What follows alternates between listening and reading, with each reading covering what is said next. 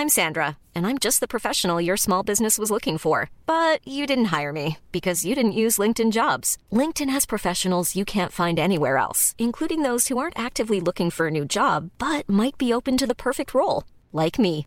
In a given month, over 70% of LinkedIn users don't visit other leading job sites. So if you're not looking on LinkedIn, you'll miss out on great candidates like Sandra. Start hiring professionals like a professional. Post your free job on linkedin.com/people today. Soit.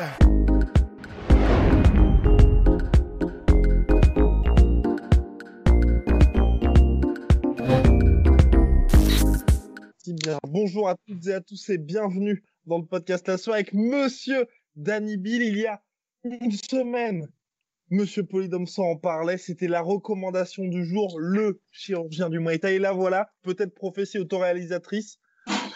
Nous la gueule J'ai pure. j'ai- j'ai essayé de, de te manipuler pour, euh, pour que tu arrives à, à obtenir cette interview, parce que c'est un, c'est un, c'est un honneur de, de, de pouvoir euh, échanger avec Danny Bill. Et donc merci beaucoup. Oui, avec plaisir. Alors, Plaisir. Alors comment ça se- comment ça se passe là? Parce que pour on sait que pour l'interview là, donc Dani, tu es aux États-Unis.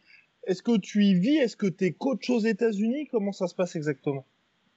Non, je suis venu euh, exactement voir des amis. En même temps, en même temps, je suis venu euh, voir l'avancement de la Muay parce que ici maintenant, depuis quelques années, la Muay elle a commencé à bien prendre là. Ça fait que j'ai beaucoup d'a- d'amis qui sont ici.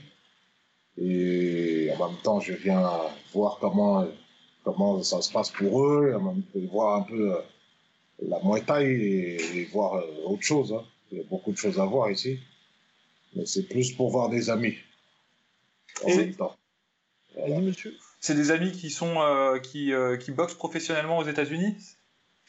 Oui, il y en a, ils ont déménagé euh, de la France. Il y en a, euh, j'ai aussi de la famille ici. J'ai aujourd'hui, avec tout ce qui se passe, euh, bon, ça fait quelques années en Europe, il y a beaucoup de gens qui ont quitté euh, la France hein, par rapport à le, leur travail euh, et tout ça, l'économie, quoi. Vous savez, vous, vous savez ce qui se passe avec les gilets jaunes, par exemple, et tout ça. Il y a beaucoup de plaintes. Alors, ça fait qu'il y en a beaucoup, euh, ils ont vu leur retraite.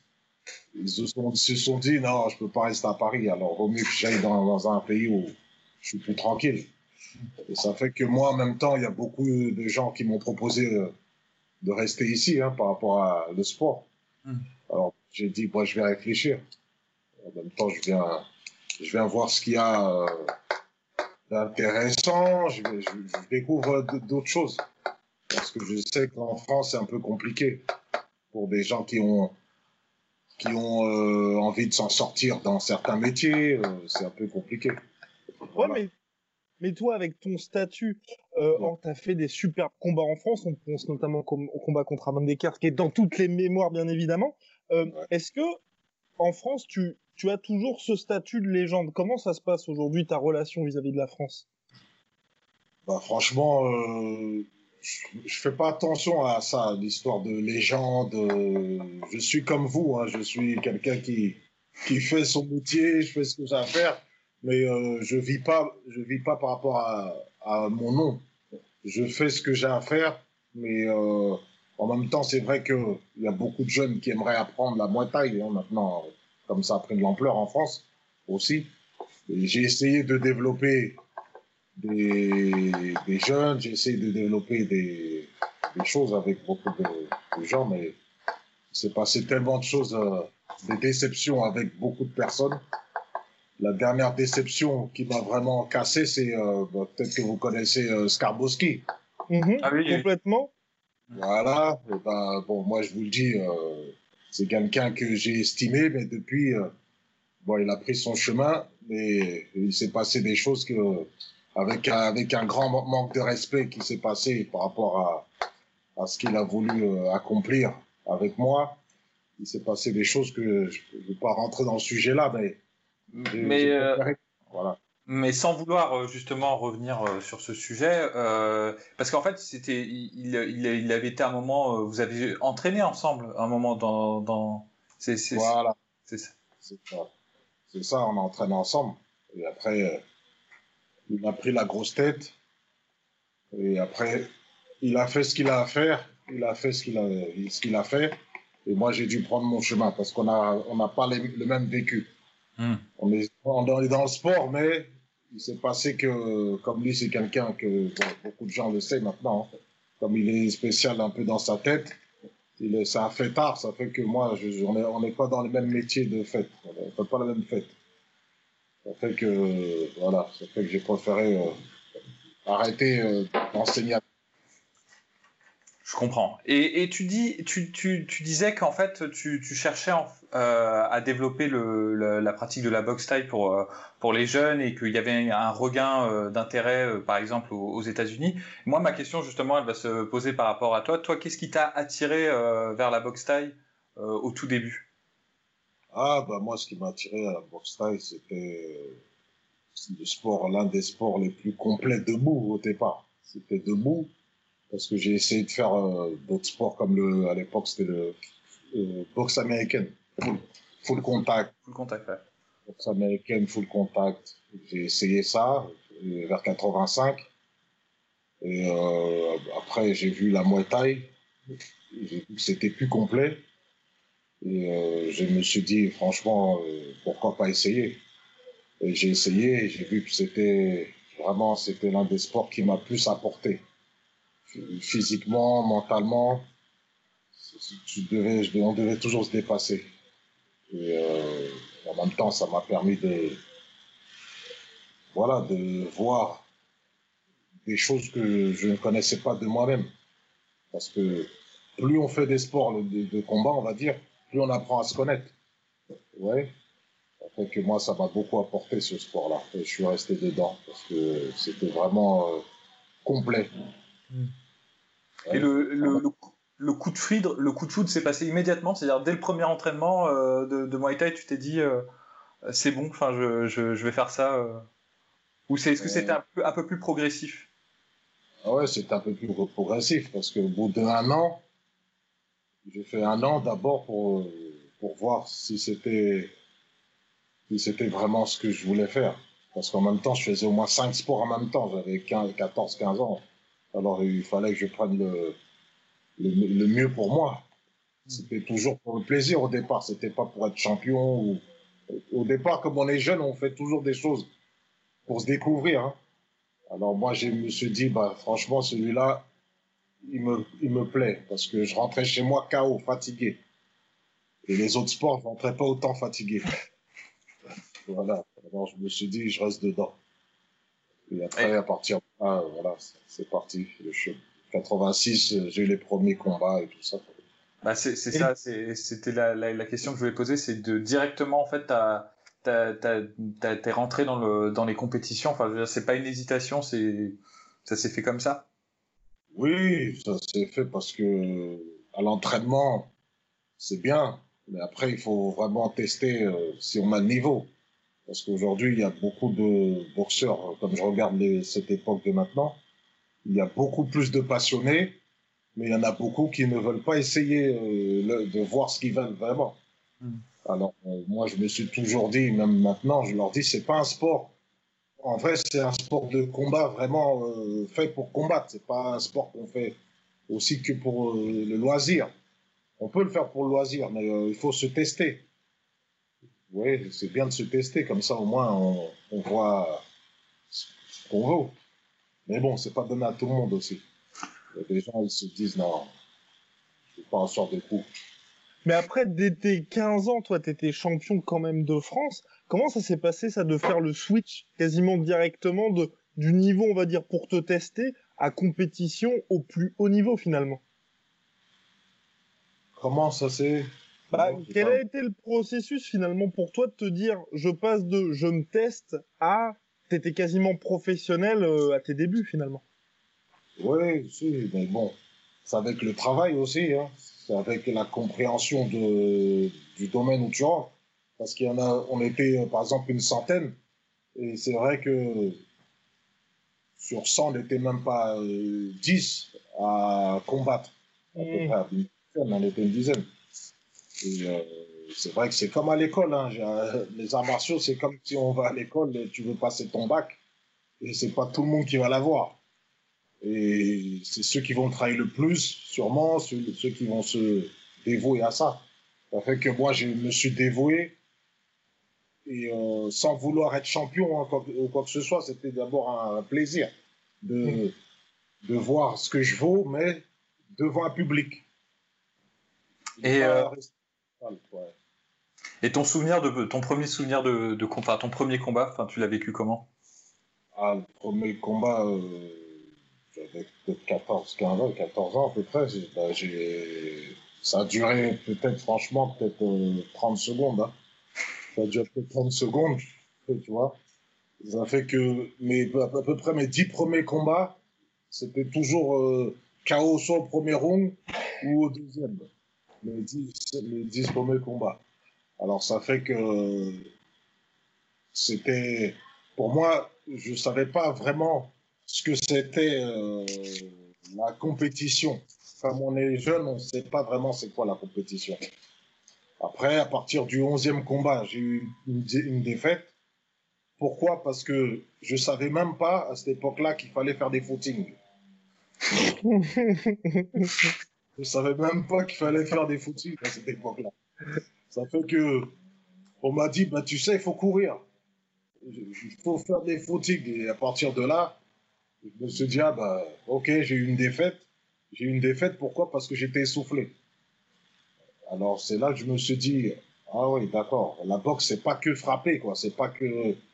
Oui, alors c'est à partir de là que j'ai commencé à comprendre que tous les sports de combat, il faut quand même aussi faire des footings. Parce que comme on est jeune, les entraîneurs, ils vous le disent, mais des fois, on ne comprend pas de quoi il parle. Alors, il faut être dans la défaite pour euh, évoluer. Ouais. Eh. Voilà. C'est pas, pas donné à tout le monde hein, de, d'apprendre justement de, de, ces défaites. C'est sûrement euh, une des choses qui, fait la différence entre les, les Danny Bill et ceux qui n'évoluent pas, je pense. Mais, euh, mais au-delà de ça, si tu, tu, tu, disais que tu n'as pas vraiment pris conscience de ce qu'était la compétition dans les dix premiers combats. Euh, est-ce que même le, fait qu'il y ait un public, ça n'a, rien changé? Enfin, ça n'a pas. Est-ce que qu'il y a des gens qui sont paralysés par le fait qu'il y ait un public, qui sont moins bons euh, dans un ring qu'à la salle Il y en a beaucoup qui sont comme ça. Toi, est-ce que c'était un peu comme ça ou est-ce que c'était l'inverse? Non, moi c'était un, un défi. Je n'étais pas tendu moi avant les matchs. Pour moi, c'était comme euh, si j'allais, j'allais à l'entraînement quoi. C'était comme si j'allais acheter, j'allais au McDonald's. C'est comme si j'allais au McDonald's pour moi monter sur le ring. Parce que c'est vrai que j'en ai vu euh, avec moi, ils étaient super tendus. Parce qu'en vrai, c'est vrai que c'est pas donné à tout le monde d'avoir cette mentale de de ne pas être tendu. Parce que vous avez vu des combats, même ça soit dans tous les sports de combat. Et euh, j'en ai vu, c'est vrai, ils se disent oh là là, j'ai peur de me faire mettre KO, j'ai peur de ci, j'ai peur de ça.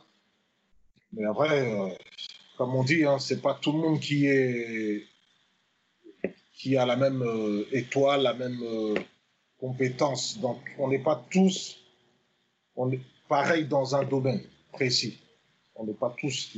C'est tout est mental d'abord. Tout est mental. Et tu dis. Ouais. Vas-y, euh, bah justement, tu dis qu'il y a tout est mental, que toi, tu n'avais pas cette peur du chaos. Et justement, quand tu es revenu en 2006, est-ce que tu avais une forme d'appréhension par rapport à ton physique où tu t'es dit justement ça a changé Est-ce qu'il y a eu une évolution chez toi? En 2006, c'est vrai, j'avais arrêté trois ans après ma blessure contre euh, Aurélien ouais. J'étais revenu trois ans après avec le tibia péroné. Et c'est vrai que j'avais un, petit doute de de, pas avoir ce, problème euh, sur le ring encore hein, de, de tibia. Mais j'ai surmonté ça. J'ai surmonté.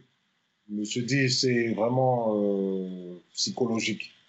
Alors, il faut que je surmonte la peur de me recasser le tibia. Alors, ça a été, franchement, j'ai refait peut-être 3-4 combats après, euh, en 2006, 2007. Et franchement, ça a été. Mais c'est vrai que comme j'avais euh, quand même pris assez de poids, j'avais changé de catégorie de poids, j'étais un peu plus lent, mais j'avais toujours l'envie, l'envie de faire euh, le, mieux possible. Mhm. toujours, euh, voilà, c'est un challenge, hein. comme on fait des sports comme ça, c'est toujours essayer de se dépasser, c'est de faire mieux. Et de briller, quoi. Toujours essayer de se faire plaisir sur le ring. Et, dans, et dans, dans, cette perspective de, de dépassement, c'est à quel moment que tu t'es dit il faut que j'aille en Thaïlande? Il faut que j'aille apprendre en Thaïlande, il faut que j'aille combattre en Thaïlande? Ouais, C'est vrai que c'était vers 18 ans, ça. Vers 18 ans. 18 ans, j'avais fait mon premier combat à la télé. Je sais pas si vous avez vu ce match, j'avais 18 ans, c'était à TF1. C'est passé il y a sur YouTube. C'était euh, le premier combat que j'ai fait à TF1 euh, à l'époque. C'était 90-91. Euh, et, j'avais battu un Thaï qui avait plus de 180 combats. Et, et c'était France-Thaïlande, cette époque-là.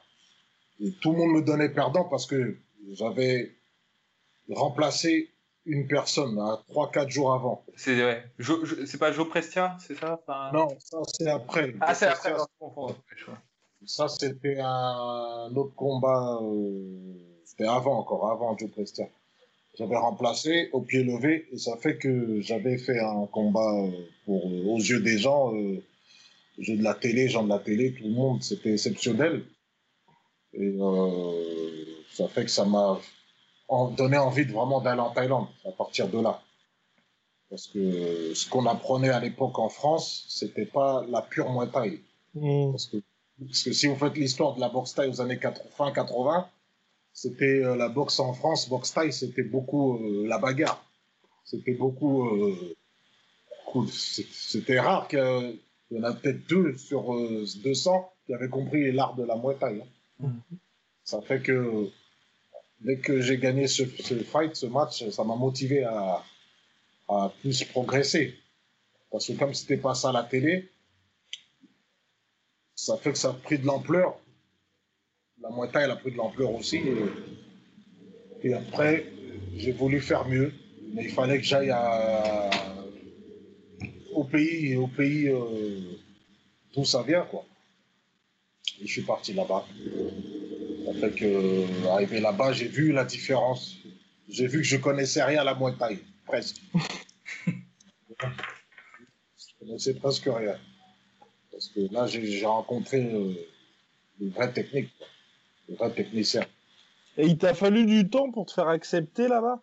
Ou ça, j'imagine que la période d'adaptation, ça a dû être assez, euh, assez dur. Ah, franchement, pour eux, il a fallu du temps parce que là-bas, en plus, à l'époque, euh, les gens ils, me disaient mais pourquoi tu viens faire de la Muay Thai? Les gens ils se disaient mais euh, à l'époque c'était vraiment l'âge d'or comme on dit. Hein. Mhm. C'était euh, la culture, c'était vraiment euh, spécialement pour les Thaïlandais. Et dès que on arrivait, c'était très rare qu'ils t'acceptaient comme ça. C'était pas comme vous avez vu maintenant, tout le monde y va, mais à l'époque c'était ouais. Muay Thai spécialement pour les Thaïs. Ils me demandaient toujours mais pourquoi tu fais ça? Pourquoi tu fais pas du football? Pourquoi tu vas pas jouer au foot? Pourquoi tu fais pas autre chose? Parce que ça, c'est nos cultures. Euh, ils voulaient pas trop partager euh, à cette époque euh, l'art, leur art. Ça fait qu'il a fallu que je mette les gants. Je mettais beaucoup les gants avec certains boxeurs. Et dès qu'ils ont vu que c'était un peu tendu pour certains boxeurs que je mettais les gants, ils ont dit ah ouais, ah, il s'est boxé quand même. Alors à partir de là ils vont commencer à me prendre plus au sérieux. alors j'ai essayé de faire d'autres camps, plusieurs camps, mais c'était fermé. Ils montraient pas, ils montraient pas euh, vraiment leur euh, leur art à cette époque-là. Il fallait que tu aies un bon regard pour comprendre la Muay Thai. Parce que c'était fermé, c'était un cercle fermé, c'était vraiment 90% thaïlandais, thaïlandais. Et après, euh, j'ai, j'ai, je suis parti boxer euh, de moi-même dans certains endroits. Au départ, dans les bars, là, je ne sais pas si vous connaissez, à l'époque, à Pattaya. Ouais. Voilà, je, suis parti faire des combats là-bas. Et après, on m'a proposé des combats parce qu'ils ont vu que j'avais euh, le niveau. Mais, alors, et, du coup, parce qu'en fait, le, vraiment euh, ce qui ce qui marque quand on quand on te regarde combattre surtout à cette période et surtout en, connaissant en fait euh, euh, le, fait que justement le, le Muay Thai c'était c'était assez fermé en termes de justement d'apprentissage et que c'était plus difficile d'avoir d'apprendre un, une forme plus technique et que du coup, quand on regarde un peu cette période, on a, on a les, combattants, on va dire européens, ils se, ils compensent ce défaut, enfin, cette manque de technicité par plus de, conditionnement, plus de, d'agressivité. Et toi, quand on te voit combattre, justement, il y a cette technicité qui te rapproche plus euh, des tailles. Mais alors, du coup, ma question, c'est assez long. C'est comment est-ce que tu, comment est-ce que as réussi, euh, est-ce que tu as réussi à adopter euh, ces techniques en, en, en, affrontant les tailles ou en les observant, ou est-ce que tu as eu des, des coachs qui t'ont vraiment donné ce, donné ce savoir-là, enfin, ou? Non, aucun coach. Si vous regardez ces 30, ces 30 dernières années, euh, c'est très rare de voir quelqu'un qui comprend l'art de la Muay Thai. Ils vont tous, ils vont, c'est des combattants. Ils vont tous se combattre, ils vont tous aller à la, à la bagarre, à la guerre. Mais comprendre l'art, faire des techniques fines, faire tout ça, c'était, euh, moi, c'est ce que j'aimais, vraiment euh, développer. Moi, je voulais pas boxer comme certains, vous avez vu, voilà, les bagarreurs, Ramon Deckers, tout ça c'était des, des, fighters. les gens, ils se disaient, ah, il y aura un chaos, ça se trouve avec Ramon. Mmh. Ça faisait lever le public. Ça faisait lever le public. Tout le monde voulait du chaos, du chaos. Du spectacle. Mais moi, je préférais un autre style de spectacle. Moi, je préférais, par exemple, euh, comme maintenant, Senshai. Vous avez vu? À l'époque, il y avait un boxeur qui s'appelait Samat aussi. Samat, ouais. Samat, c'est la technique, quoi. Moi, je préférais ça. Et en, comment je l'ai appris, c'est en, en le faisant à l'entraînement, en, en, en, le voulant aussi. Il faut le vouloir. Vous voyez Il faut le vouloir euh, et technique. Hein. Mm. Et après, ça se passe aussi sur le ring, parce qu'il y a des milliers de boxeurs qui sont techniques à l'entraînement. Comme vous allez dans des salles de boxe, moi j'en ai fait euh, ici une centaine, ou même euh, en Europe, il y a plein de champions dans les salles. Mais dès qu'ils montent sur le ring, c'est plus les mêmes on, dit, mais attends, à la salle, t'es super fort. Et pourquoi t'arrives pas à le faire là? Voilà, c'est pas donné à tout le monde de comprendre. Euh, tu, et tu, tu, penses que c'est une question de, de mentalité? C'est juste que c'est la pression, c'est le fait qu'il y ait des gens, ou c'est la crainte de prendre des chaos qui font que ces gens-là, ils n'arrivent pas à appliquer ce qu'ils arrivent à appliquer? Ouais. C'est ça. Il y a des gens qui sont. Voilà, des stress. Des stress. C'est 80% du, du, du mental. Hein. Mm. Le stress. Le stress. Mais du coup, toi, tu stressais pas Parce que c'est vrai que c'est aussi ça qui marque entre, entre Regarde Combattre, il y a une, une relaxation, une, un relâchement, il n'y a pas de tension. C'est ce qui donne cette impression de, de que c'est pas difficile quand on voit combattre. Enfin, si je peux l'exprimer dans certaines idées, quand on voit combattre Danny Bill, c'est pas difficile. Mais bon, essayer de le faire, effectivement, ça devient vachement plus dur. Ouais, bah t'as raison, hein, de toute façon. Ça, on me l'a déjà dit mille fois. Et euh, à l'époque, beaucoup de gens voulaient que ma, même ma, ma boxe change. Certaines personnes, personnes, personnes me disaient, ah, il fallait le mettre KO, il fallait pas le l'humilier comme ça. Par exemple, vous avez vu mon combat contre, euh, on peut dire comme euh, Joe Prester. Joe Prester. Mhm. Il y en a, ils m'ont dit, il fallait le mettre KO il y a des gens, ils voulaient pas je l'humilie par exemple. Mais moi, mais moi, je préférais m'amuser parce que je force pas. Il y a des combats, je force pas. C'est-à-dire que voilà, je force pas. Je préférais montrer ma supériorité en technique que aller à la force. Parce que si je, si je vraiment, je m'énerve dans certains combats, je sais que je peux mettre KO, mais ça m'intéressait pas vraiment. C'était plus l'art pour moi. Alors ça fait qu'il y en a beaucoup qui ont trouvé après des excuses. Oui, mais il était plus lourd. Oui, nanana. Alors moi je leur dis, même si j'aurais été plus léger, je me serais amusé avec toi. Oui, parce qu'il y a des boxeurs, ils ont toujours trouvé des excuses. Vous voyez, il y a beaucoup de boxeurs que j'ai boxés qui ont trouvé des excuses de, de poids, de ci, de ça. Bon, après, hein, la boxe, c'est. Si vous regardez le, les K1, par exemple, même le banner, il a déjà boxé des boxeurs. Je me rappelle, a boxé un boxeur que j'avais boxé, il s'appelait Nokwit Devi. Ouais. T'as vu Ouais. Nokwit, il a tenu les 5 rounds. C'est ça, Avec presque 30-40 kilos d'écart. Mhm. Oui. Mhm. Ça fait que beaucoup de boxeurs que j'ai boxés, qu'ils ont trouvé des excuses euh, par rapport à 2 kilos d'écart, 1 kilo d'écart, je leur ai dit, même si je suis plus lourd ou plus léger, je vais te battre quand même. Parce que leur style de boxe, c'est toujours la même, c'est le même style. Et moi, je préférais boxer des taureaux. Vous savez, les taureaux, c'est-à-dire ceux qui cherchent que à vouloir mettre KO. moi, j'aime ça. J'aime les taureaux. Et pour toi, c'est quoi ça? C'est parce que ça rend entre guillemets le, la Muay le combat plus simple pour toi. Et là aujourd'hui, quand tu enseignes à tes élèves, tu leur dis justement d'arrêter ce côté un petit peu rentre dedans bagarre pour avoir un côté un peu plus artistique comme toi. Parce que quoi? Parce qu'ils vont prendre moins de dommages, parce qu'ils vont se rendre le combat plus facile. Parce que mine de rien, on pourrait se dire aussi que mettre KO au premier round, bah la soirée est quand même beaucoup plus courte. Ensuite, tu rentres chez toi. ouais, bah oui. Alors moi, c'est ça, moi, mon conseil, c'est comme vous avez vu Floyd Mayweather. Ouais. Floyd Mayweather, il ne reçoit pas de coups. Et voilà, il gagne bien sa vie, mais pour moi, ça, l'art, l'art de la boxe, l'art des arts martiaux, c'est rentrer chez soi, pas marquer. Mais il y en a, euh, tu peux leur enseigner, mais ils vont pas comprendre. Hein. Les gens, je leur ai dit mille fois, mille fois, non, fais ça, mais dans sa tête, c'est non, le stress, c'est non, je vais le mettre KO, je vais le mettre KO. Ah, ok. Et après, c'est eux qui se font mettre KO. Hmm. Alors, parce que c'est chacun sa compréhension. Hein. On peut pas, on peut pas euh, rentrer dans la tête des gens des fois. Tu peux lui dire, tiens, fais ça, fais ça. Il va dire, ok, ok. Il tombe. Après, c'est pas donné à tout le monde. Moi, je préfère enseigner l'art. Mhm. Être complet, il n'y a pas mieux.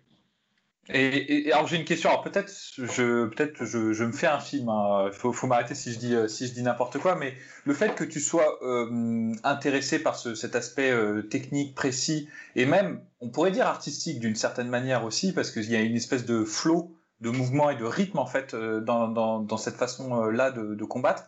Ça me fait penser à ce que disait Ray Robinson. Il disait en boxe tout est une affaire de rythme et ça commence par et si t'as si as le rythme c'est bon et si t'as pas le rythme ça risque d'être compliqué pour toi.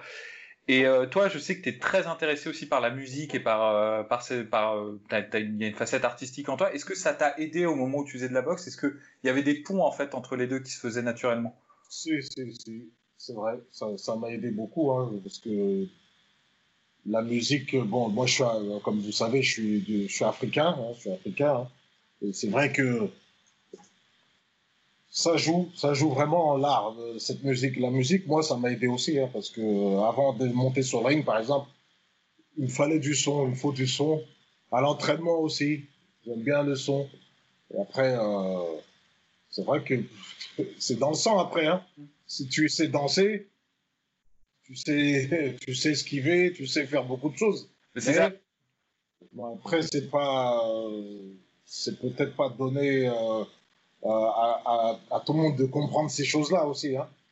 Il y a des gens, euh, il faut que tu les, euh, tu l'aies accumulé, il faut que tu comprennes le sens, tu vois, parce qu'il c'est vrai qu'il faut, il faut avoir le rythme. Hein. Mm. C'est, comme tu vois en Thaïlande, ils dansent aussi sur le rythme. Ils boxent sur le rythme.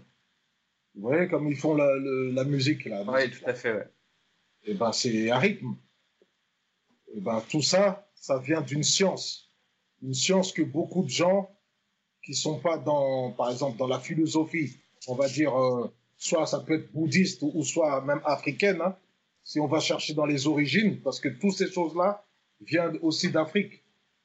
Parce que si vous faites l'histoire, si vous faites euh, l'histoire des premiers êtres humains, l'histoire de la première musique, première science et tout ça, tout vient d'Afrique. Ça fait que ça a fini en Asie, parce que les mêmes coutumes asiatiques, ce qu'ils font chez eux, nous, on le fait chez nous aussi. On le fait en Afrique depuis des siècles. Alors, toutes ces cultures-là sont ancestrales depuis des siècles. Ben, euh, même si vous faites l'histoire même de l'Égypte et tout ça, dans les tombeaux, il y a encore des preuves. Il y a des preuves sur euh, les arts martiaux, que toutes les origines viennent d'Afrique depuis des siècles et qu'on dansait déjà avec le rythme. Les combats avec le rythme. Vous voyez ce que je veux dire mm-hmm. Alors, fait que le sport de combat, beaucoup de ces choses-là, il y a un rythme qui va avec. Ouais. Mais c'est Mais c'est vraiment l'impression que ça donne parce que, par exemple, le... tu es, très célèbre justement pour le... ton timing sur les balayages. C'est un truc, euh, vous tapez Danny Bill euh, highlight sur YouTube, vous allez voir des vidéos entières euh, qui sont faites comme ça sur ça. Et c'est vrai qu'on a vraiment l'impression, ce qui te distingue des autres, c'est que tu as le, c'est le timing, c'est comme si c'était une discussion. Et, euh, et, on a presque l'impression que c'est chorégraphié, presque, parce que tu es, juste au bon moment, au bon endroit. Et, et du coup, je, je me demandais, est-ce que c'est quelque chose qui, à force de travail, à force d'expérience, à force de combat, qui est venu progressivement, ou est-ce que c'est quelque chose que tu avais, même quand tu as commencé à boxer, tu avais déjà cette compréhension en fait du ah je tape il va répondre donc je vais le surprendre enfin je je sais pas si je, je me fais comprendre mais euh. je vois. Non moi déjà aussi c'est vrai que 83 4 tout ça c'était l'époque de la danse.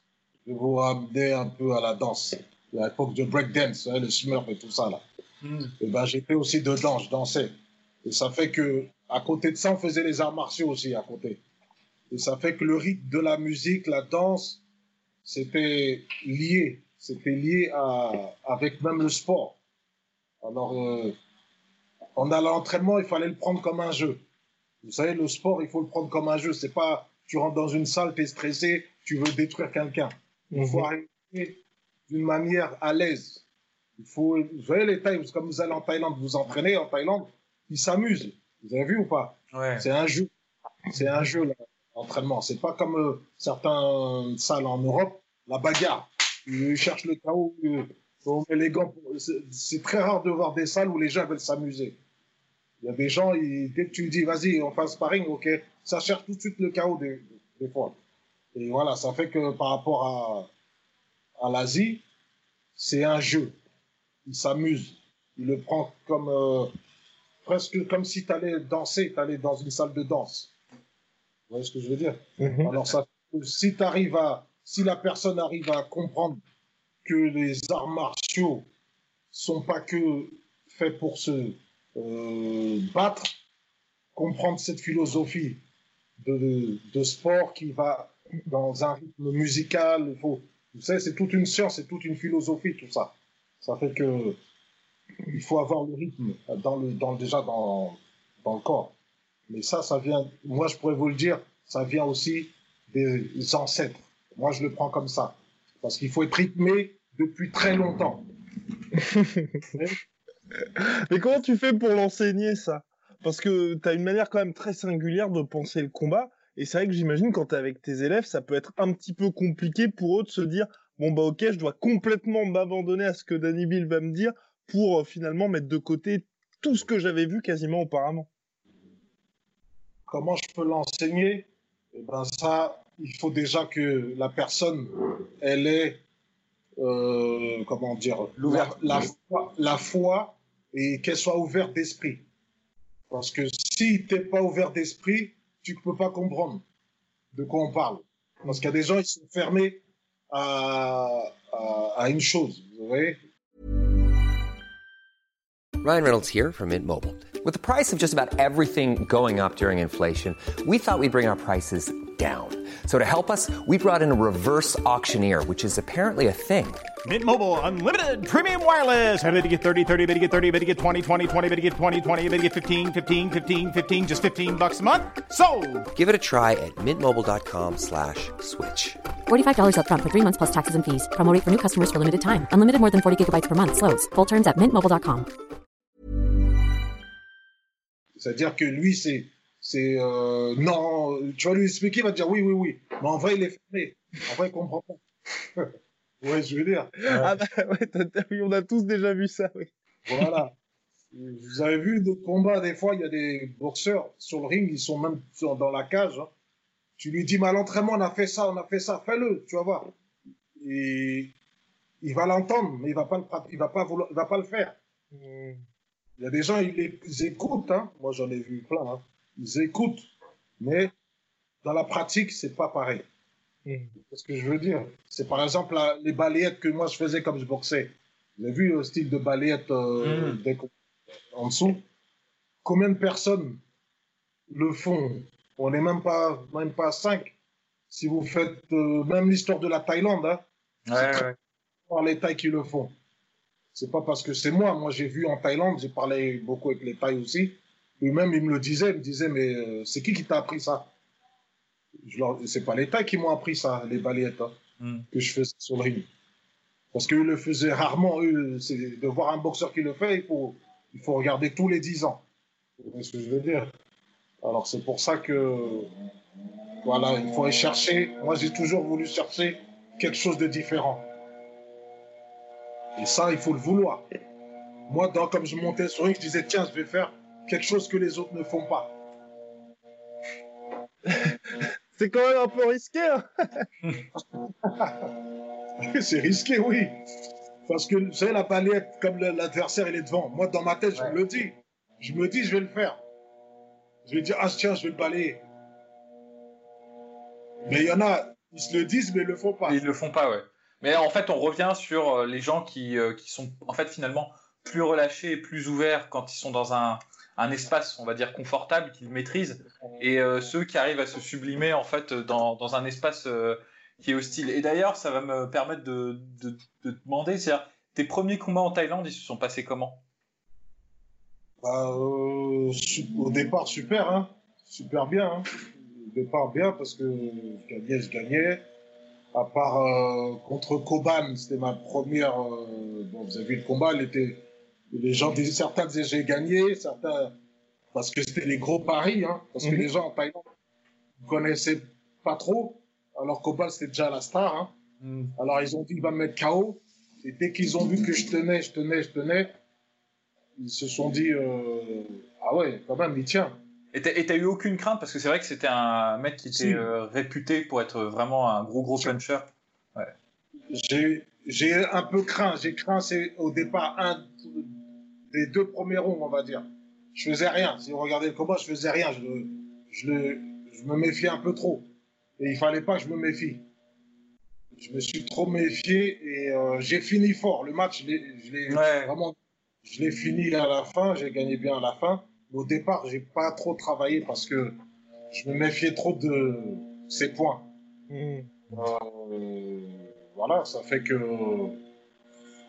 tous les autres combats après, ça, ça a été. hein. Il y a juste euh, peut-être euh, un ou deux matchs, c'est vrai que j'étais pas trop là.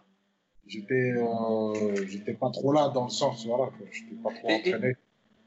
Et d'ailleurs, c'est une question que je me suis posée, mais peut-être que la réponse a déjà été dite euh, autre part et que j'ai pas bien fait mes recherches, mais, mais il me semble que t'as jamais combattu pour le Raja, au Raja. Non, c'est vrai. J'ai Ouais. jamais boxé au Raja parce que à l'époque, le, le- le- l'organisateur avec qui j'étais, c'était euh, Song Chai, il s'appelait. C'est lui qui fait euh, bon, les plus gros, qui faisait les plus gros euh, événements euh, les 30 dernières années en Thaïlande. hein. Là, il a arrêté. Mais euh, c'est lui qui, qui avait le monopole. Mais Kyo Lumpini, lui à l'époque était Ouais. Columbini. Ça fait que je boxais euh, pour lui Columbini. Ça fait que euh, lui il faisait que là-bas. Ça fait que moi je fais- je- j'étais que pour lui là-bas. quoi. Et, et, Euh, pardon. Et, et tu... vas-y, vas-y, vas-y. Justement, et, et par rapport à ça, est-ce que ça fait partie de tes regrets de ne pas avoir combattu là-bas Ou est-ce qu'il y a un combat que tu aurais aimé avoir Ou il y a quelque chose où tu te dis, tiens, si j'avais pu faire ça? Oui, il y a eu des combats que je voulais refaire euh, euh, là-bas, mais pas, pas au Raja. Au Raja, si j'ai pas boxé au Raja, c'est, c'est pas un regret, non. C'est juste certains boxeurs thaï que j'ai boxé euh, où ça s'est pas très bien passé, comme euh, Sap Mongkol. Ça Un thaï qui s'appelle Sap Mongkol, je l'ai boxé à Paris. Et euh, j'avais, euh, euh, comment ça s'appelle J'avais une côte fêlée. Ouais, une côte fêlée euh, Mhm. avant le match parce que je me suis blessé euh, trois semaines avant, quinze jours avant. Et j'ai du mal à récupérer euh, de la côte fêlée. Et lui, j'aurais voulu le reboxer chez lui. Et, et, et, et pourtant, si je me souviens bien du combat, euh, enfin, il, il termine fort avec euh, les, les corps à corps, mais euh, au, au début, il y a, enfin, euh, il me semble que tu avais vraiment le, le timing sur lui, c'est, c'est, c'est assez fou. D'ailleurs, j'encourage tout le- tous les gens à, à regarder ce combat parce qu'il y a, il y, a, il y a une scène, enfin une scène, un moment, une séquence dans ce combat qui me, qui m'a, qui- franchement, à chaque fois que j'y pense, je la trouve incroyable. Sac Moncol essaye de te toucher en coude. Euh, alors je sais plus si c'est au deuxième ou au premier round. Et en fait, tu, arrives à l'accompagner dans le mouvement et à le tourner sur les cordes. Et je, je, franchement, j'ai jamais vu ça, mais mm. nulle part ailleurs. Et la, question, c'est est-ce que c'était un c'était dans le flot du moment. Enfin je veux dire c'est je peux je sais pas est-ce que tu t'es entraîné spécifiquement pour pour mettre en place ce contre ou en fait enfin je franchement il faut que les gens voient ce combat parce que c'est c'est assez surréaliste à, à voir en fait oui. Oui, c'est vrai que ce combat-là, il a, il a surpris beaucoup de monde par rapport à ce que tu dis, là, ce, ce, geste-là. ben moi, je l'ai, ce, je l'ai jamais travaillé, ça, à l'entraînement. Pour moi, c'était, euh, c'était comme on disait euh, tout à l'heure, c'est, c'est des gestes comme si on dansait de, de la valse. Mais oui, c'est ça. Et je l'ai tourné. Et c'était, voilà, le timing, c'était au bon moment. Je l'ai vu arriver. Ça fait que je l'ai vu arriver et je suis parti au bon moment. C'est comme une esquive, c'est comme si on te met la droite, tu la vois arriver, tu et tu vas pas la, vouloir l'encaisser. La, Vaut mieux l'esquiver. Et ça fait que je l'ai vu arriver. J'ai préféré, voilà, le, de, faire, le, faire un, petit peu de, de tango. Ouais, de tango.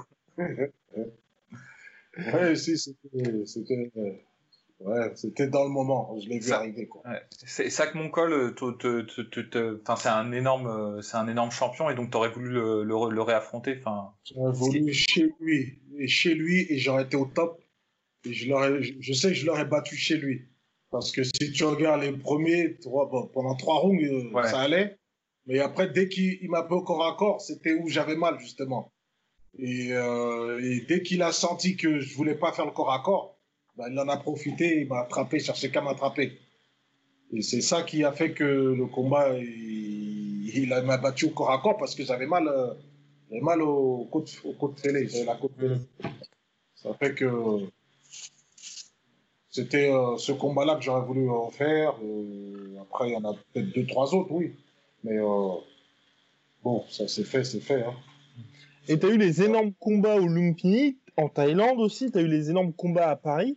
Pour toi, c'était quel était la les meilleurs des combats dans lesquels tu étais dans les meilleures dispositions finalement, le fait d'être seul contre tous ou au contraire quand tu étais encouragé par tout un public? Seul contre tous. Thaïlande. Thaïlande, mon premier championnat du monde, euh, comme j'avais remplacé Joe Prester justement. C'est ça, ouais. C'est la Kings Cup, c'est ça, la, la, Kings Cup? Non, non, ouais, c'est ça, c'est ça, Kings Cup. C'était le premier championnat du monde euh, euh, l'anniversaire du roi en Thaïlande. C'est en 93. On m'appelle deux jours avant. Même pas. Ouais, c'est ça, deux jours avant. Parce que Joe Prestel était blessé. Mm-hmm. Euh, on m'appelle, on me demande de, de le remplacer. Euh, et moi, j'étais à Paris. C'était le. On m'appelle le 3. Le match, c'était le 5 décembre. On m'appelle le 3. Et moi, je dormais. Il était 2 heures du matin, on m'appelle. Et moi, je dormais. Et on me dit, euh, tu veux pas euh, venir remplacer Joe Prestia Moi, je me suis dit, je me suis dit, c'est dans une semaine le match. Ça va, dans une semaine. On me dit, ouais, mais le match est après-demain. Je dis, comment ça, après-demain? Il me dit, ouais, bah, je, dit, si tu veux, ouais. Je dis, ok, ok, j'y vais. J'ai pris l'avion le matin, hein. on m'appelait à 2 h du matin. J'ai pris l'avion à, le premier à vers 7 h, 8 h du matin. Je suis arrivé en Thaïlande. Le lendemain matin, je suis arrivé, euh, c'était un dimanche matin, je suis arrivé. Et j'ai boxé le soir. Je suis arrivé le matin, j'ai boxé le soir. Et euh, décalage, parce qu'en France, il fait froid euh, au mois de décembre. Et en Thaïlande, il fait 35 degrés au mois de décembre. À Paris, il faisait 5 degrés. Alors, alors, je suis arrivé là-bas, ce que j'ai fait, j'étais KO. J'ai été me faire masser. On m'a massé un peu parce que j'étais connecté. Et le soir, avant le match, tout le monde rigolait. Tous les tailles rigolaient. Ils ont dit à lui, il va se faire mettre KO. Il est arrivé ce matin, c'est un malade, il va se faire mettre KO. Parce que tous les Européens, on est, il y avait peut-être cinq Européens avant moi qui boxaient. Il y avait euh, Ramon Dekers, il y avait Valentine, Valentine, un Hollandais, un black là. Il y avait euh, 4-5 combats. Stéphane Nikema, tout ça. Nikema tous ils se sont fait ouvrir, jambes cassées, tous perdus. Je les voyais tous arriver, l'arcade ouvert, la jambe pétée, tout le monde était KO. moi j'ai dit oh là là, et moi c'était le sixième combat. Moi le sixième combat. Et c'était le seul, le seul qui n'était pas entraîné, c'était moi. Parce que tous, ils avaient fait la promo, promo pendant un mois à la télé, tout ça. Alors, ça fait que les tailles, tout le monde disait, lui aussi va se faire tuer puisqu'il est arrivé ce matin. Alors moi, je me suis pris euh, du, euh, vous savez, c'est un, c'est comme du lipo, ça s'appelle lipo, c'est une boisson énergisante. Red Bull. Red Bull. Alors j'en ai pris cinq. J'en ai pris cinq parce que j'étais tellement tendu en les voyant tous se faire mettre euh, KO. J'ai dit oh là là, ça va être chaud, oh, merde. Alors j'étais sur le ring, j'ai dit à, au taille qui me mette ma musique parce que on avait le droit de donner des des musiques qu'on voulait. Ils m'ont mis ma musique avant de monter sur le ring. À l'époque, c'était un morceau qui s'appelle euh, Down with the King, un morceau euh, de rap que j'aimais bien à cette époque. C'était euh, Run DMC. Ah oui. Run DMC, Pete Rock. Un morceau Down with the King, un morceau hardcore que j'aimais bien. Je suis monté avec. Et c'est vrai que le premier round, il m'a touché. Je suis tombé, je suis fait compter le premier round mon œil a commencé à gonfler. Au deuxième round, je commence à plus, presque plus rien voir. Mais j'avais la détermination. J'ai dit non, tout le monde rigole. tout le monde rigolait, ça m'a tellement énervé. Je voyais les tailles rigoler. Tu j'étais sur le coin, je voyais les gens, ils rigolaient. J'ai dit non. Je me suis mis bien dans ma tête. Je me suis concentré à 100% parce que j'ai boxé un taille. Ça s'appelait Den Mansuring à l'époque. Den Mansuring. Il a battu euh, Ramon Dekers quatre fois. Il a boxé à l'époque aussi les meilleurs européens, il les a battus. C'est un puncher. Alors ça fait que, comme je vous disais, c'est un, un bagarreur. Et moi, j'aimais bien les bagarreurs. J'ai réussi à le battre en technique grâce à la technique contre la force. Et, ça, j'ai réussi à gagner le, le, match. Et à partir de là, j'étais le premier. J'étais le premier titré. Ok. Premier, à prendre le titre mondial euh, en Thaïlande. Et d'autres ont suivi, bien entendu, mais aussi ce fameux combat contre Ramon Dekers en France, qui lui reste bien évidemment dans les mémoires. Est-ce que pour toi, c'est, euh, on va dire, le plus, le plus gros accomplissement de ta carrière, on va dire, dans, globalement? Le... Attends, je répète ce que. Euh, le, combat contre Ramon Dekers, avec le recul, est-ce que pour toi c'est le plus grand moment de ta carrière? Non, non. Non, pour moi, non, c'est pas le plus grand, parce que ça a été pas le plus grand. Parce qu'il y en a eu. Euh, pour moi, c'était. Pour l'Europe, oui. Pour les Européens, Ramon, c'était la, grande star. Ouais. Ramon. Mais euh, pour moi, ça n'a pas été lui exactement. Pour moi, c'était boxer les meilleurs Thaïlandais. Parce que Ramon, euh, on se connaissait, on avait fait beaucoup de combats ensemble, euh, les mêmes soirées en Thaïlande. Mhm. Lui, par exemple, avant le match, même la veille, il me disait, Danny, je sais qu'avec toi, si je te mets pas KO, je sais que ça va être dur pour te battre en technique. Et lui-même, il me le savait. Ça faisait des années, on se connaissait. Et il me disait, je suis obligé de chercher à te mettre KO. Euh, bon, comme vous avez vu, j'ai pas forcé. Lui, il, a, il, était, euh, il était aussi euh, pas au top à l'époque, mais ouais, complètement. Toujours, la force. Ramon, c'est toujours la, même force, en tout cas sur le punch. Mhm. Quoi qu'il arrive, c'est toujours un puncher. Ça a, été, ça a été toujours un puncher à, cette époque-là. Ça fait que techniquement, celui qui comprenait pas comment le battre, euh, comment battre Ramon, euh, il ne pouvait pas le battre euh, dans ses armes à lui. Hein. C'était mm. difficile de battre dans ses armes. Et euh, ça a été, voilà, ça a été, c'était un beau combat, mais pour moi, ça n'a pas été l'un des meilleurs combats. Mm-hmm. Et, et, du coup, et du coup, tu, tu disais justement que que c'était pas le que tu que, que tu préférais combattre les tailles les les plus les plus techniques. Et si tu avais un nom à nous donner sur euh, le, le, combattant taille que tu as trouvé, qui t'a impressionné quand tu l'as rencontré Ah, si, il y en a eu. Hein. Il y a eu euh, des boxeurs comme euh, Nokwe Devi, justement. Parce que Nokwe Devi, avant je le boxe, on me disait. Parce que moi, je le connaissais vite fait à l'époque. Mais les tailles, c'était une légende à cette époque-là. Mm. Devi, il était champion euh, en Thaïlande à cette époque-là. Et les Times disaient lève ta garde parce que il a mis KO beaucoup de gens euh, avec le high kick. Et euh, lève ta garde, c'est il est très dangereux. Le taille disait, ça va être dur. Il y a eu Santienoy aussi, Santienoy. Je sais pas si vous avez connu Santienoy, c'est un taille aussi qui est connu euh, en Thaïlande, Santienoy. Sarwoodlo, il y a eu euh, Orono la... Orono aussi, ça c'était l'époque où les tailles étaient au top. hein. Il y a eu euh, Denman Suring aussi, euh, Panon Longlek, un taille qui s'appelait Panon Longlek. C'est beaucoup de tailles comme ça que j'ai boxé qui étaient euh, à l'âge d'or. Chez eux, c'était des stars déjà. Et que moi, j'étais euh, quelqu'un qui est arrivé de l'extérieur. Et quelqu'un qui avait de l'extérieur, comment il va faire pour battre une star de chez nous? Vous voyez ce que je veux dire? Ça fait que. Et les battre en plus dans leur technique, hein, c'était. C'était. Et est-ce que tu...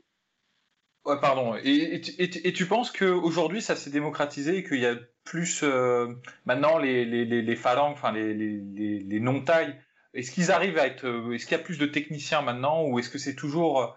Parce qu'en fait, euh, à l'époque, c'était tailles étaient techniciens et les phalanges, ils compensaient avec euh, le, le conditioning ou avec la boxe anglaise et le punch. Est-ce que maintenant, tu penses que même les, les, les étrangers, ils ont euh, une compréhension meilleure, en fait, euh, de, de la boxe taille Certains, oui. Certains, j'en vois des combats. Certains, ils essayent de s'appliquer. Ils essayent de faire la technique. J'en ai vu pas beaucoup. hein. Comme je vais dans, j'ai été dans, plusieurs galas ces dix dernières années ou vingt dernières années.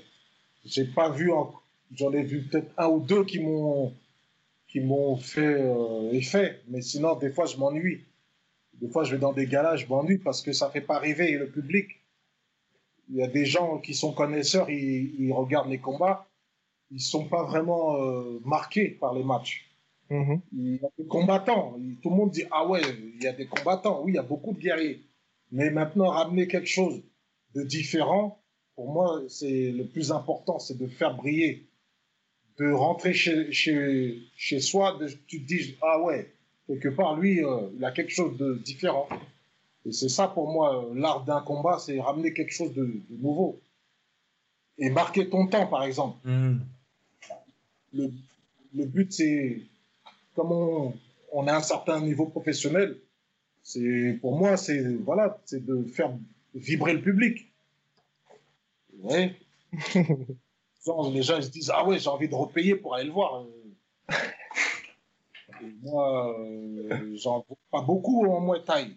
Pourquoi je vous dis ça? Parce que regardez Senshai. Senshai, moi, je l'ai vu, il avait 13, 13, 14 ans, les premières fois que je l'ai vu en Thaïlande. Et aujourd'hui, il a 40 ans et il combat encore, et il s'amuse avec eux. Ouais. C'est un jeu pour Senshai, la, euh, la boxe. Et les Européens qui le boxent, ils n'arrivent même pas encore à sa cheville. Alors que lui, euh, euh, il s'entraîne pas beaucoup pour ses combats. C'est ça, il est en pré-retraite depuis déjà quelques temps, hein, de toute façon. Mais justement, après, il a un niveau comme toi où maintenant les gens veulent le voir parce que c'est un artiste. Et je pense aussi que la plupart des Européens, quand ils vont en Thaïlande, euh, bah, ils sont dans une situation entre guillemets financière où ils doivent justement prouver.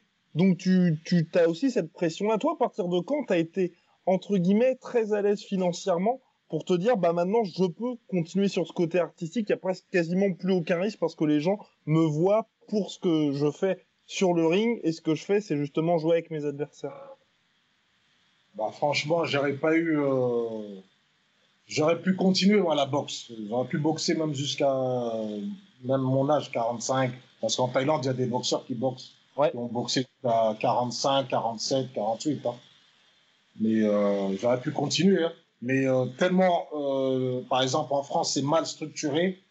Ça fait qu'il y a beaucoup de boxeurs qui avaient encore le niveau de continuer. Hein. Mhm. Même Aurélien Duarte, par exemple, Aurélien Duarte, euh, il aurait pu boxer encore. Il était bien, il est bien physiquement. Il y en a eu d'autres hein, que je connais qui étaient toujours au top physiquement, même à plus de 40 ans. Mais les structures qu'il y a, les fédérations qu'il y a, ils sont pas, ils sont pas euh, assez structurés pour que ça continue, pour qu'on continue. En plus, ils ont fait des lois, ils ont fait des lois qui disent qu'à 37 ans, 38 ans, on peut plus combattre en France. Et ça, ça casse, ça casse euh, une carrière. Mhm. Alors, on est obligé d'aller boxer à l'extérieur, à l'étranger, dans d'autres pays. Mais euh, franchement, franchement, on aurait D'accord. Ah oui, donc toi, tu, pour toi, tu as été contraint de t'arrêter? C'est ça. À cause de, oui, à cause de, de la politique qu'il y a euh, en France et, et, tout ça, parce qu'on te, on te donne une limite. Moi, j'aurais voulu boxer, mais on me disait non, tu peux plus. J'ai dit pourquoi je peux plus? Parce que tel âge, tu peux pas. Et ça, c'est n'importe quoi. Alors que on peut encore combattre. Mhm. Mais ils nous ont donné des limites. Et parce que c'est à l'étranger, c'est quoi? C'est parce que tu étais dans des traquenards forcément, et donc sportivement, c'était plus, on essayait de se de s'offrir Danny Bill plutôt que rester en France, avoir des combats plus confortables, on va dire? Oui, ça aussi. Parce que je sais que j'ai été boxé à, l'étranger, même encore à mon dernier combat, je l'ai fait à 40, 41. Mhm. je crois que c'était en Belgique. Ouais mais c'est pas passé à la télé tout ça. Mais euh, je sais même j'aurais été, si je voulais, je pouvais continuer même ici aux États-Unis ou, ou au Japon, parce que là-bas euh, ils boxent encore hein, certains, à plus de 45 ans. Et, et d'ailleurs. Oh, pardon. Et d'ailleurs, euh, bah, tu as, évoqué Senchai et il n'y a pas que lui, il y a énormément de Thaïs qui font en fait qui ont une première carrière en Thaïlande et qui arrivaient à un certain niveau s'exporte ailleurs, quitte même à changer de, format de règles. On voit par exemple, bah, c'est le plus connu, mais il y en, a d'autres, City Chai et tous ces gens-là, qui sont passés en règle K1. Est-ce que c'est un truc que toi, tu aurais voulu faire à un moment? Est-ce que c'était possible euh, à ce moment-là? Euh, C'était pas encore euh, développé assez à ce comment j'ai arrêté K1. Ils auraient voulu aussi, oui. Mais bon, après, hein, après, nous, on était, euh, moi, j'étais à l'âge d'or, hein. j'étais déjà euh, là, 90. Euh, après, bon, après, il y a un moment où, tu réfléchis, tu dis, c'est bon, j'ai déjà donné assez. Hmm. Mais si ça aurait été possible, j'aurais continué, oui. Mais euh, on peut pas sauter les étapes. Le corps, des fois, il te dit, c'est bon, c'est bon, t'as as beaucoup donné. Ça fait que, aujourd'hui, c'est vrai que je regarde les tailles qui sont passées au K1 et ils s'amusent.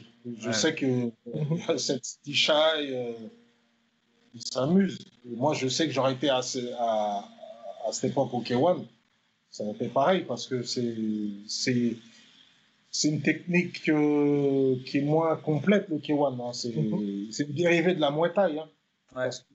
les Japonais, comme ils l'ont créé, parce que moi je me rappelle, c'est les Japonais qui ont ramené le K1. Ils l'ont fait pourquoi? Parce qu'ils avaient vu justement que Boakrao, il avait battu euh, à l'époque Masato. Vous savez, Masato, c'était la star japonaise. Mm C'était les premiers K1 euh, euh, de 70 kilos au Japon vers 2001-2002. Et dès que ils ont vu qu'ils ont perdu, ils perdaient régulièrement les Japonais contre les Thaïs, et eh ben ils ont commencé à créer des règles pour eux, pour que voilà, pour que les Thaïs soient gagnent pas à chaque fois. Et après, des années après, Qu'est-ce qui a repris ça? C'est les Hollandais. Les Hollandais, ils ont repris le K1. Parce que pareil, les Hollandais se faisaient souvent battre par les tailles. Et là, maintenant, le K1, c'est populaire. Mhm. Il n'y a plus de corps à corps, il n'y a plus de saisie et tout ça. Parce que les tailles à l'époque, ils battaient tout le monde euh, dans, la règle, et, tu penses parce que je, comprends cet argument sur notamment sur la suppression du, clinch euh, par exemple qui était vraiment euh, à dessein c'était euh, on, peut le dire à ce moment-là pour pour donner un petit avantage aux, combattants locaux au K1 mais l'autre argument qui est avancé par par ceux qui, défendent en fait le K1 c'est de dire en limitant le clinch on maximise les échanges debout et du coup c'est plus enfin les échanges à distance. Et du coup c'est plus spectaculaire. Toi tu penses que c'est c'est un argument, ouais, c'est bidon. c'est... non, on peut être honnête. Hein.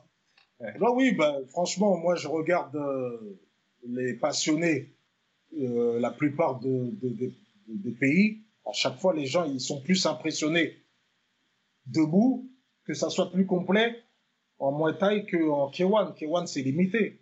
Hmm. Moi, je sais que, regardez, euh, regardez les vues, par exemple, les vues sur sur, euh, même sur Internet, il y, aura, toujours plus de vues sur la pure Muay Thai avec les coups les coups de coude et tout ça que, que le K1 euh, en 3x3.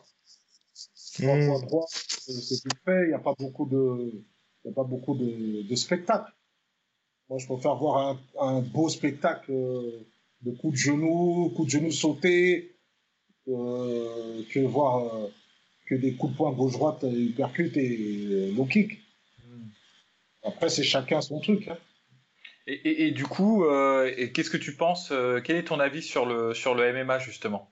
Parce que là, on est encore, euh, on, on, on, poursuit en fait sur, le, sur un art qui devient ca carrément total en fait, où il y a l'appréhension, le, le, striking, le, les phases au sol. Enfin, c'est. franchement, c'est. Moi, j'aime bien regarder les combats, les, les, combats les plus techniques encore une fois. Ça veut dire que j'aime bien le plus, celui qui est le plus complet, le plus complet possible, que ça, soit debout ou par terre. Alors, euh, ceux qui m'ont plus impressionné, pour l'instant, ils sont pas beaucoup, hein, parce qu'il y a beaucoup de combattants qui qui sont pas complets. Mais euh, moi, j'aime bien le style de John Jones, par exemple. Hein. Ah oui. il est pas mauvais. Même Connor, il est technique quand même. Connor, il a une bonne euh, technique de. Il est intelligent. Des fois, il a pas de garde. Il met juste une gauche, les mecs, ils tombent. Il est, il est super, euh, super vicelard aussi. et, et, et, et, tu t'es pas, euh, enfin, peut-être tu l'as déjà fait, mais est-ce que, est-ce qu'on t'a appelé, est-ce qu'il y a des combattants de MMA qui t'ont, qui t'ont demandé de les coacher? Parce que ce, ce que, ce qu'on observe dans le MMA, c'est que bah, ils intègrent progressivement des choses qui sont, on va dire, des techniques qui sont naturelles dans les sports où, où c'est plus spécialisé. Il y a encore quelques années, il y avait très peu de bons contreurs en MMA debout. Maintenant, on en voit de plus en plus. Il y a quelques années, on voyait pas beaucoup de gens qui savaient beaucoup se déplacer. Maintenant, avec, euh, ils font appel à des coachs de boxe, ils leur apprennent le, le footwork. Et du coup, pareil pour le Muay Thai, même s'il y en a beaucoup qui pratiquent ce sport au MMA parce que c'est un peu un, un art fondamental, il y en a très peu qui le enfin, il y en a aucun, je vais, je vais même être honnête, qui le maîtrise au degré dans, auquel tu, tu le maîtrisais. Et du coup, ma question, c'est est-ce qu'on t'a déjà proposé de venir euh, dans un camp pour un, pour un combattant de MMA pour lui, pour lui apprendre? Et où est-ce que ça ouais. t'intéresserait? Ouais. Si, si, on m'a déjà proposé. Ouais. Il y a eu euh, le Canadien euh, Georges Saint-Pierre, par exemple. D'accord. Euh, les frères Diaz, là. Diaz. Et t'as travaillé avec eux? Non, pas encore. J'ai pas encore travaillé avec eux. C'était parce que j'avais, en même temps que les gens me demandaient de venir, j'avais des propositions déjà euh, déjà faites. En fait, j'avais déjà, déjà des contrats ailleurs. Ça fait que j'ai pas j'ai pas pu y aller. Alors euh, maintenant, j'ai vu qu'il y a beaucoup de demandes, il y a plus de demandes qu'avant là. Mm -hmm. là euh, bientôt, bientôt là, justement, je serai, je serai, je serai avec certains là pour les accompagner dans leur technique.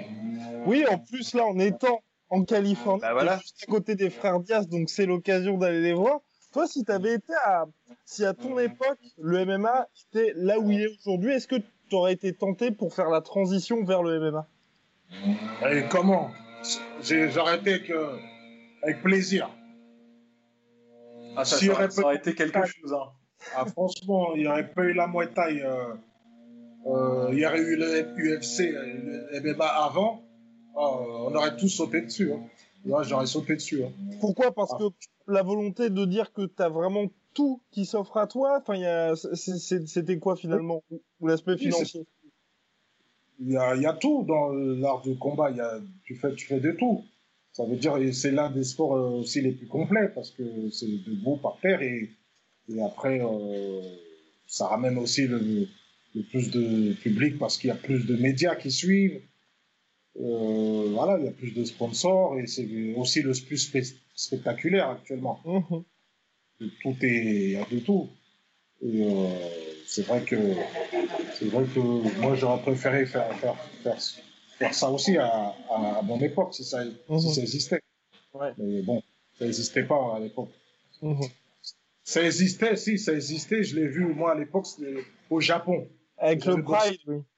J'avais boxé au Japon 95. Le même soir, j'avais boxé, il y avait des matchs, mais c'était sur le ring. Oui, c'est Rings, ouais, c'est Mm. ça, ouais, c'est. euh, Encore. ouais, Pa- Pa- c'est pas Pancras, c'est pas comme ça que ça s'appelait le- le- le- l'organisation, je me souviens plus, enfin bref. Mais euh, j'étais même surpris à cette époque-là, il y avait ça sur le ring. 95, hein. Mais, Ah oui, c'était 80. pas, c'était pas dans les cages encore à cette époque-là. Ouais. Mhm. Voilà. Ça fait que ouais, maintenant c'est explosif partout. Voilà. Ouais. Complètement. Bah, euh, mon cher Polydomso, avez-vous une autre question? Bah, juste, euh, juste une, une question classique, à mon avis, tout le monde doit la poser, euh, mais bon, je, je, je me- je- je m'en voudrais Allez. pas la poser. C'est si tu avais un conseil à donner euh, à, à des gens qui veulent commencer la boxe ou même plus généralement les arts martiaux. euh?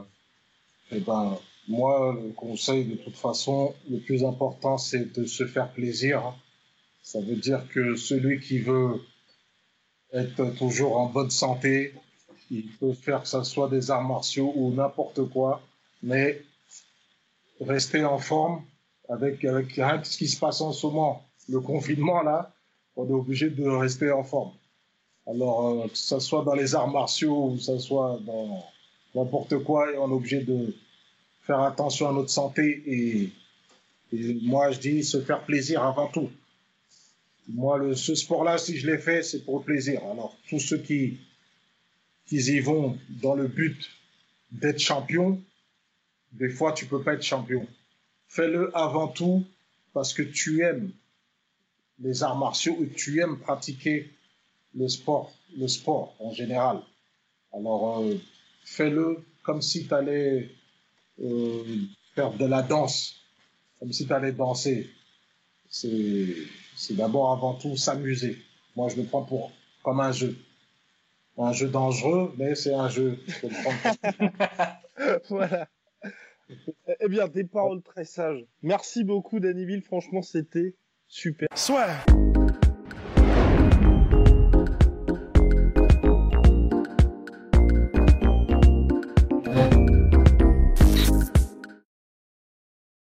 Et voilà, c'est la fin de votre épisode du podcast La Sœur. Si ça vous a plu, n'hésitez pas à nous mettre les 5 étoiles sur Apple Podcast ou sur Spotify. Vous pouvez aussi nous laisser un petit commentaire, ça nous aidera beaucoup. Et si vous voulez aller plus loin avec nous, vous tapez La Sueur sur toutes les plateformes ou sur les réseaux sociaux, vous nous trouverez. Et là, vous nous écoutez très certainement en audio. On est aussi en vidéo sur YouTube, mais également sur Snapchat. Là encore, vous tapez La Sueur et on sera là. Merci de votre fidélité et à très vite pour de nouvelles aventures.